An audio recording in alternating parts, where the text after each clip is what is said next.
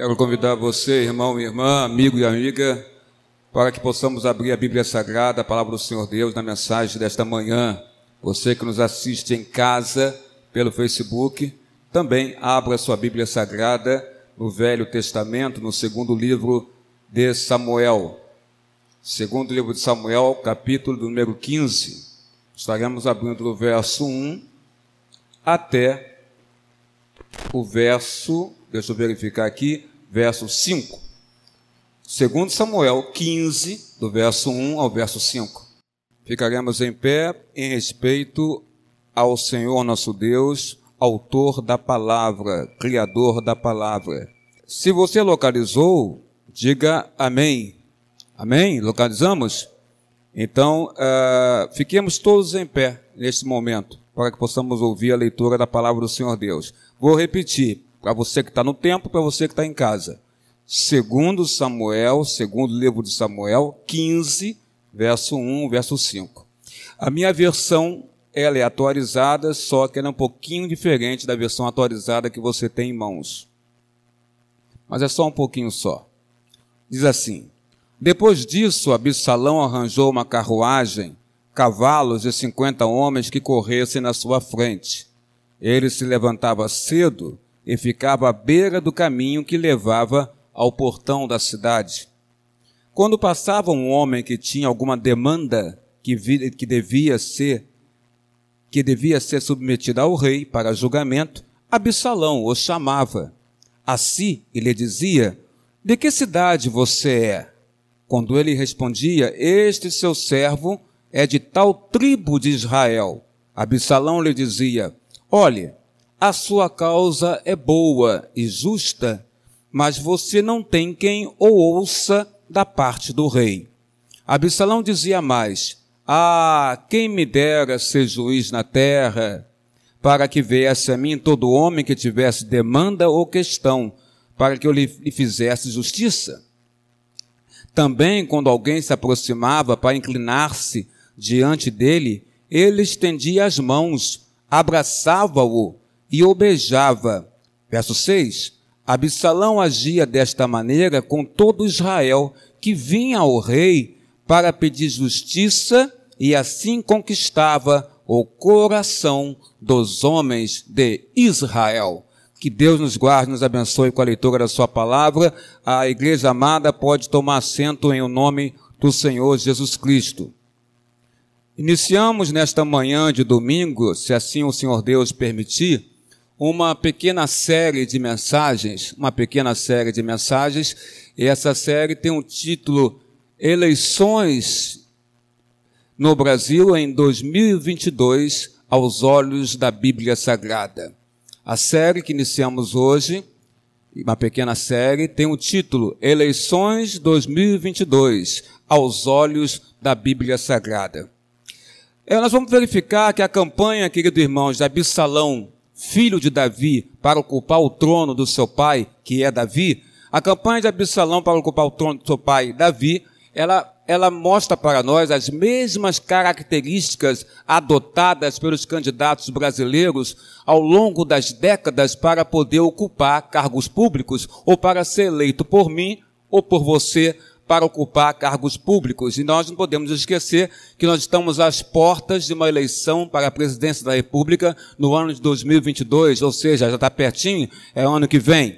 E nós reparamos então que essa característica da campanha de Absalão para tornar-se rei de Israel e destronar o seu pai, ela mostra as mesmas características dos candidatos brasileiros ao longo dos tempos, e a gente observa também que a demagogia é a mesma demagogia. E aí temos que entender rapidamente o que significa a palavra demagogia. Demagogia é uma palavra de origem grega, e essa palavra tem o seguinte significado: é a arte, demagogia, a arte, o poder de conduzir o povo. Demagogia, origem grega, arte ou poder de conduzir o povo. E nós reparamos que em nosso país há muitos demagogos, homens e mulheres. Homens e mulheres. De que, que seria o demagogo então? É aquele ou aquela que se comporta de maneira ambiciosa, de maneira interesseira, visando somente a visando somente interesse particular. O demagogo é aquele que se comporta de maneira ambiciosa, interesseira, visando somente o seu interesse particular ou interesse particular do grupo que lhe apoia. Esse é o demagogo. Eleições 2022, aos olhos da Bíblia Sagrada. Absalão, então, ele é filho, filho de Davi, com a princesa Maaca. Você pode ver isso no primeiro livro de Crônicas, capítulo 3, versículo 1 e 2.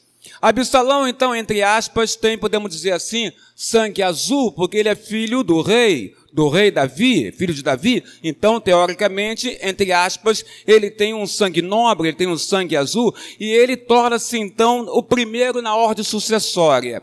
Porque os dois que antecediam a ele, que eram seus irmãos, como Amon e Quiliade, esses desaparecem. E podemos colocar aí também, entre aspas, o desaparecimento de Amon e Quileade, que estavam em primeiro lugar na ordem sucessória depois de Davi.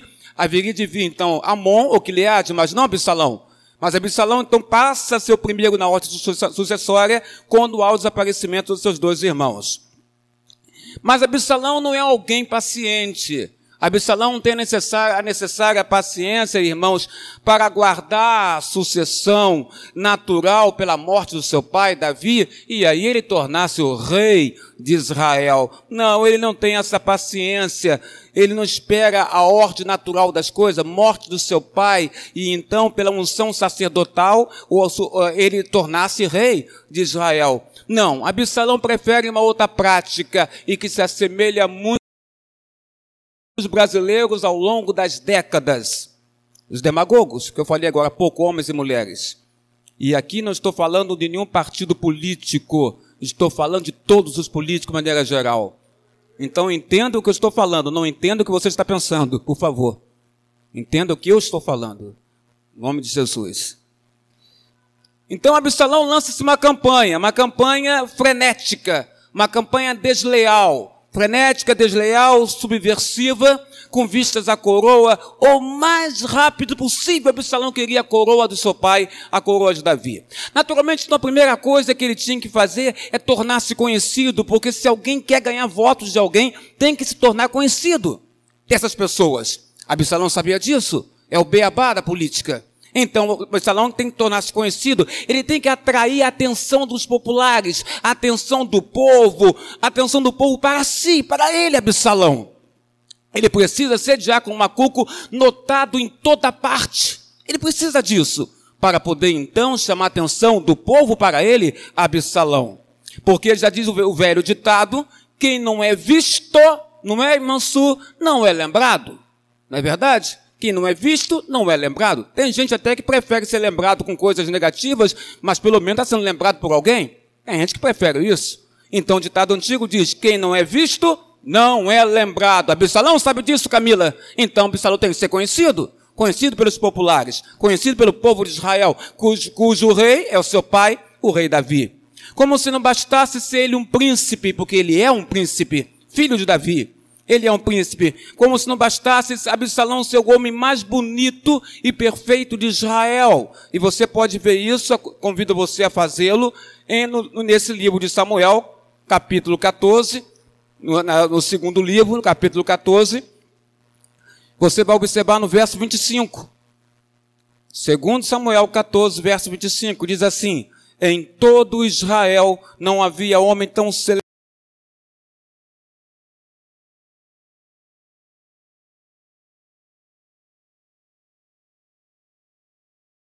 algum em Absalão. Ele era um homem do homem mais bonito que existia em Israel. Mas não bastava para ele ser o homem mais bonito que existia em Israel. Ele queria ser conhecido, Absalão queria ser conhecido. Então Absalão resolve percorrer as ruas de Jerusalém com uma carruagem acompanhado de 50 homens. E certamente deveriam ser homens parecidos com ele, Absalão, e que comungavam da mesma causa dele, Absalão. Absalão.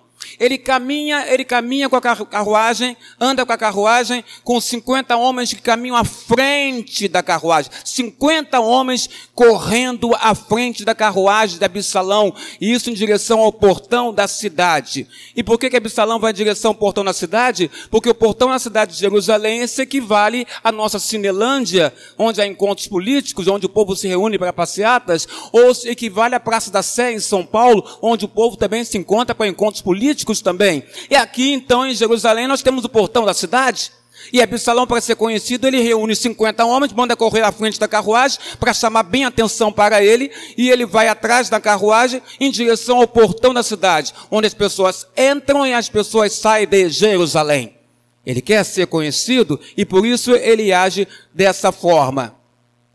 Então, depois de tentar conquistar a simpatia das pessoas e demonstrando então uma preocupação com os problemas sociais, porque é assim que os demagogos agem, para conquistar as pessoas, eles, eles mostram preocupação com os problemas sociais do povo, muitas vezes agem dessa forma. Absalão acordava cedo, levantava-se cedo, levantava-se cedo, ia para a porta da cidade, fez isso diversas vezes, a ponto da maior, a ponto de poder estar ali na porta da cidade e encontrar aquele povo entrando, aquele povo saindo e ali ele se comunicava com as pessoas. Ali ele fazia o famoso corpo a corpo, junto ao povo que entrava e saía da cidade. A todo compatriota que entrava em Jerusalém e que, e iria em direção ao palácio de Davi para queixar-se com Davi sobre a sua vida ou sobre a justiça que estava ocorrendo em Israel, Absalão intercepta essa pessoa. Absalão para essa pessoa. Absalão conversa com essa pessoa e intercepta ela de maneira carinhosa essa pessoa. Ele conversa com ela de maneira canhosa e pergunta, como eu li agora há pouco, quem ela é da onde ela vem, qual é a causa, qual é a lamentação que ela tem, o que, que ela está precisando, que, que, qual é a injustiça que foi cometida contra ela, ou contra o seu povo, ou contra a sua família. Absalão se mostra então extraordinariamente zeloso pelas pessoas, pelo povo. Há interesse de Absalão, entre aspas, pelo povo, e não se parece muito, irmãos, com a politicagem que ocorre no nosso país. Há interesse, bate na porta da sua casa, na porta do seu condomínio, faz passeata nas ruas, querem saber o que acontece no seu bairro, querem saber o que acontece na sua casa, querem saber de tudo para poder te ajudar e fazer o melhor possível para você. E quando chegam no poder, muitas dessas promessas são esquecidas quando lá chegam. Absalão, um grande demagogo. Absalão então intercepta as pessoas e ele fala: Amigo, sua causa é boa, a sua causa é justa. Ele diz assim: você está coberto de razão, diz ele. Mas eu quero que você saiba de uma coisa. Eu quero que você saiba que eu estou do seu lado. Eu quero que você saiba que eu estou te ouvindo. Eu quero que você saiba que eu estou prestando atenção na sua lamentação. Eu quero que você saiba que eu estou prestando atenção naquilo que você precisa. Absalão é carinhoso. Absalão é atencioso. Absalão, além de ser um homem extraordinariamente bonito, como diz a Bíblia Sagrada, ele possui um carisma, ele é carismático, ele é impressionante para os olhos das pessoas que ali estão. O príncipe de sangue azul está falando conosco, o príncipe quer saber o que nós precisamos. Assim é Absalão na sua campanha para destronar Davi. Então Absalão começa a pressionar as pessoas e as pessoas começam a cortejá-lo. É um termo antigo, eu sei, mas é bom de se usar aqui. As pessoas começam a cortejar Absalão e as pessoas, por saber que ele é, ele é príncipe, elas querem se inclinar diante dele, Absalão. Mas o que, que ele faz? Veja lá, segundo Samuel 15, verso 5. Veja como Absalão age quando as pessoas querem se inclinar diante dele, já que ele é príncipe. Lá no verso 5 do capítulo 15, segundo Samuel, a Bíblia diz: Também quando alguém se aproximava para inclinar-se diante dele, ele estendia as mãos, abraçava-o e o beijava. Verso 6. Absalão agia desta maneira com todo Israel que vinha ao rei para pedir justiça. E assim, igreja, conquistava o coração dos homens de Israel. Ele não deixava as pessoas se inclinarem, já que ele era príncipe. Ele não deixava. Ele usava o ardil de beijá-las. segurá-las pelas mãos, abraçá-las, mostrar um carinho para com essas pessoas, ele explorou o recurso demagógico o quanto ele pôde explorar. Lembra o que, que é o demagogo? Demagogo é aquela pessoa que se comporta de maneira interesseira, ambiciosa, visando um interesse particular. O interesse dele era se fazer conhecido para poder tomar o lugar do seu pai, chamado Davi. Mas ele é aquele também que, quando o povo falava e se queixava, ele dizia: Quem me dera ser juiz nessa terra. Dizia assim Absalão. Os meses se passaram, os meses se passaram. Absalão compreende então que é chegada a hora, é chegado o momento politicamente estratégico dele posicionar-se. Então é chegado o momento de se posicionar abertamente contra o governo do seu pai contra o governo do rei Davi e a favor de uma causa ou da causa popular. Afinal, se ele pretende chegar ao trono mais cedo, é preciso que ele incompatibilize o rei de Israel, o rei de Judá, com o povo. É preciso que Davi seja destronado porque o povo, com o povo não gostando mais da forma de governar do rei Davi. É preciso incompatibilizar o rei com o povo. E Absalão sabia disso. Absalão então prossegue agora para um corpo a corpo mais agressivo. Então ele fala: Meu amigo, vou repetir para você, irmão. Meu amigo, sua causa é boa. Sua causa é justa. Mas sou obrigado a dizer para você: não há quem te ouça por parte do rei de Israel. Quem me dera ser eu juiz em Israel? É como se ele dissesse para as pessoas: isso é intolerável.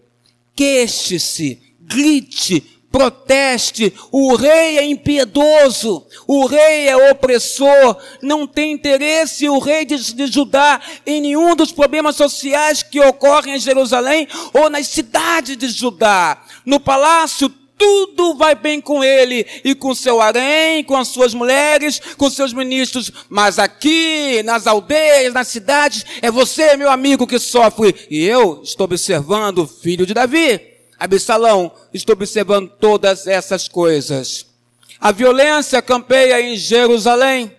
Tem alguma semelhança, irmão, com o que acontece nos dias de hoje? A violência campeia em Jerusalém, nos seus arredores. Os marginais e violentadores estão livres. Até meu próprio irmão, Amon, que estuprou minha, irmã Tamar, minha irmã Tamar, ficou impune aos olhos do rei. E eu tive que matá-lo, diz Absalão. Aqui numa pequena suposição estamos fazendo para você dessa conversa. E se Absalão vivesse nossa cultura brasileira, irmãos, como é que Absalão falaria? O que, que, ele teria acrescentado? Ele poderia dizer, ah, os alimentos estão faltando nas prateleiras, ah, os alimentos estão cada, estão cada vez mais caros, mais caros. Ora, o auxílio emergencial é muito barato, já era antes, agora é mais ainda. No entanto, as mulheres do rei tomam banho em leite de cabra. Mas você? Não, você não. É o que Absalão falava para o povo naquele lugar. Depois disso, então, não há nada mais que esperar. Está lançada a candidatura do jovem Absalão. Absalão lança sua candidatura ao trono de Israel como a única alternativa eficaz para que mudasse tudo em Judá. Por isso que ele repete tanto, a quem dera ser eu juiz nesta, terra, para que viesse a mim todo homem que tivesse uma demanda, uma questão. É preciso que alguém se levante em favor do povo, do povo oprimido, do povo injustiçado. Alguém que diga um basta a esta situação. Pois eu, Absalão, sou esse homem. Coloque-me no trono e eu salvarei Israel sem convenções partidárias, macuco, porque não tinha naquela época. Sem convenções partidárias, Absalão consagra Simão Rogério consagra-se candidato. Ele é o candidato agora. O povo está otimista, o povo está esperançoso, o povo acredita em tudo, o povo é bom de coração e ingênuo com os demagogos. É como se Absalão, dissesse: para o trono coloquem Absalão, o amigo de vocês que nunca dirá não a nada que você queira. Quando atenções novamente se voltam para ele, Absalão faz mil promessas, sem, sem a intenção de cumprir um quarto das promessas que ele está fazendo para o povo na porta de Jerusalém. E anuncia e discursa, faz a sua plataforma política acentuadamente uma plataforma popular. Faz o jovem Absalão, com a sua vasta e belíssima cabeleira, Absalão. Amigos de Jerusalém, quem me dera ser juiz na terra, para que viesse a mim todo homem. Amigos de Jerusalém, chegou a hora da verdade, abaixo o continuismo davídico e vamos aderir à revolução absalônica. É o que ele anuncia. Coloque-me no governo de Israel como rei, e eu encherei a panela do povo, urbanizarei Jerusalém, Construirei o templo de Deus que meu pai não soube construir. E não pôde. E se fosse brasileiro, Absalão, talvez ele tivesse acrescentado: Olha, eu no trono conterei a inflação. Decretarei salários justos e dignos para vocês. Humanizarei a assistência médica hospitalar. Farei uma vacinação em massa neste país, onde todos serão vacinados até Caxias, não haverá mais filas para o povo. Acabarei com essas filas torturantes, equiparei os aposentados, construirei escolas, darei terra ao povo, farei reforma agrária com justiça e segurança, fornecerei transporte gratuito como essa carruagem que eu vim aqui para o portão da cidade. Eu sou o homem do momento, eu sou Absalão. Embora filho do rei, eu não posso me conformar com a maneira de agir do meu pai, ou com a negligência do meu pai no governo de Israel. Coloque eu no trono, tirem ele, e eu lhe darei o país dos seus sonhos. E para concluir a todos, irmã Cláudia Nobre, ele lembra a todos, meu nome é Absalão, A-B-S-A-L-A-T-O, Absalão. O mais belo de todos os homens é Absalão. Olha aí, Israel. Esse é o homem de verdade. Absalão, o amigo que não diz não para o povo. Viva Israel, a revolução absalônica e acabemos com o continuismo davítico. Falando isto, eu quero lembrar para você que Davi, depois que tomou conhecimento que Absalão agora estava com o povo, Davi fugiu. E a Bíblia nos mostra esse momento acontecendo. E eu quero mostrar esse momento também para você.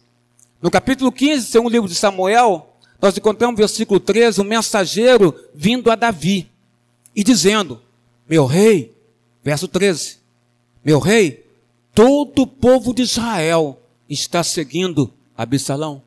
Diante disso, Davi disse a todos os seus servos que estavam com ele em Jerusalém: Levanta-se e vamos fugir porque não poderemos nos salvar de Absalão. Saiam o mais depressa possível para que ele não nos alcance. Lance sobre nós a ruína e passe a cidade a fio de espada. Então os servos do rei lhe disseram: Eis aqui os seus servos, dispostos a fazer tudo que o rei, nosso senhor, determinar. O rei saiu e todos da sua casa o seguiram. Deixou, porém, no palácio real o rei Davi para cuidar do palácio dez concubinas. E semana que vem você vai saber o que vai acontecer com elas. Quando o rei e todo o povo estavam saindo da cidade, veja bem, todo o povo estava saindo da cidade de Jerusalém. Pararam na última casa. Todos seus servos passaram por ele, pelo rei. Também toda a guarda real e todos os geteus, 600 homens que o seguiram de Gate, passaram diante do rei. E aí entra o que eu quero ler para você e falar um pouco. A lealdade de Itaí. Então o rei disse a Itaí, o geteu, aquele que andava com 600 homens de Gate, por que também você está indo conosco? Volte e fique com quem vier a ser o rei, porque você é estrangeiro e desterrado de sua pátria. Você chegou ontem, e porque hoje eu já o levaria conosco a vaguear, quando eu mesmo não sei para onde eu vou? Itaí, volte e leve consigo seus companheiros e que a misericórdia e a fidelidade o acompanhem. Verso 21. Porém, Itaí, respondeu ao rei, tão certo como vive o Senhor Deus, e como vive o rei, meu Senhor, no lugar em que estiver, em que estiver o rei, meu Senhor, seja para a morte, seja para a vida, lá estará também a este seu servo. Então Davi disse a Itaí, vá e passe adiante. E assim passaram adiante a Itaí o Geteu, e todos os seus homens, e todas as crianças que estavam com ele. Toda a terra de Jerusalém chorava em alta voz e todo o povo, também o rei, passaram o ribeiro de Cedron, seguindo o caminho do deserto. Termina essa mensagem hoje, né?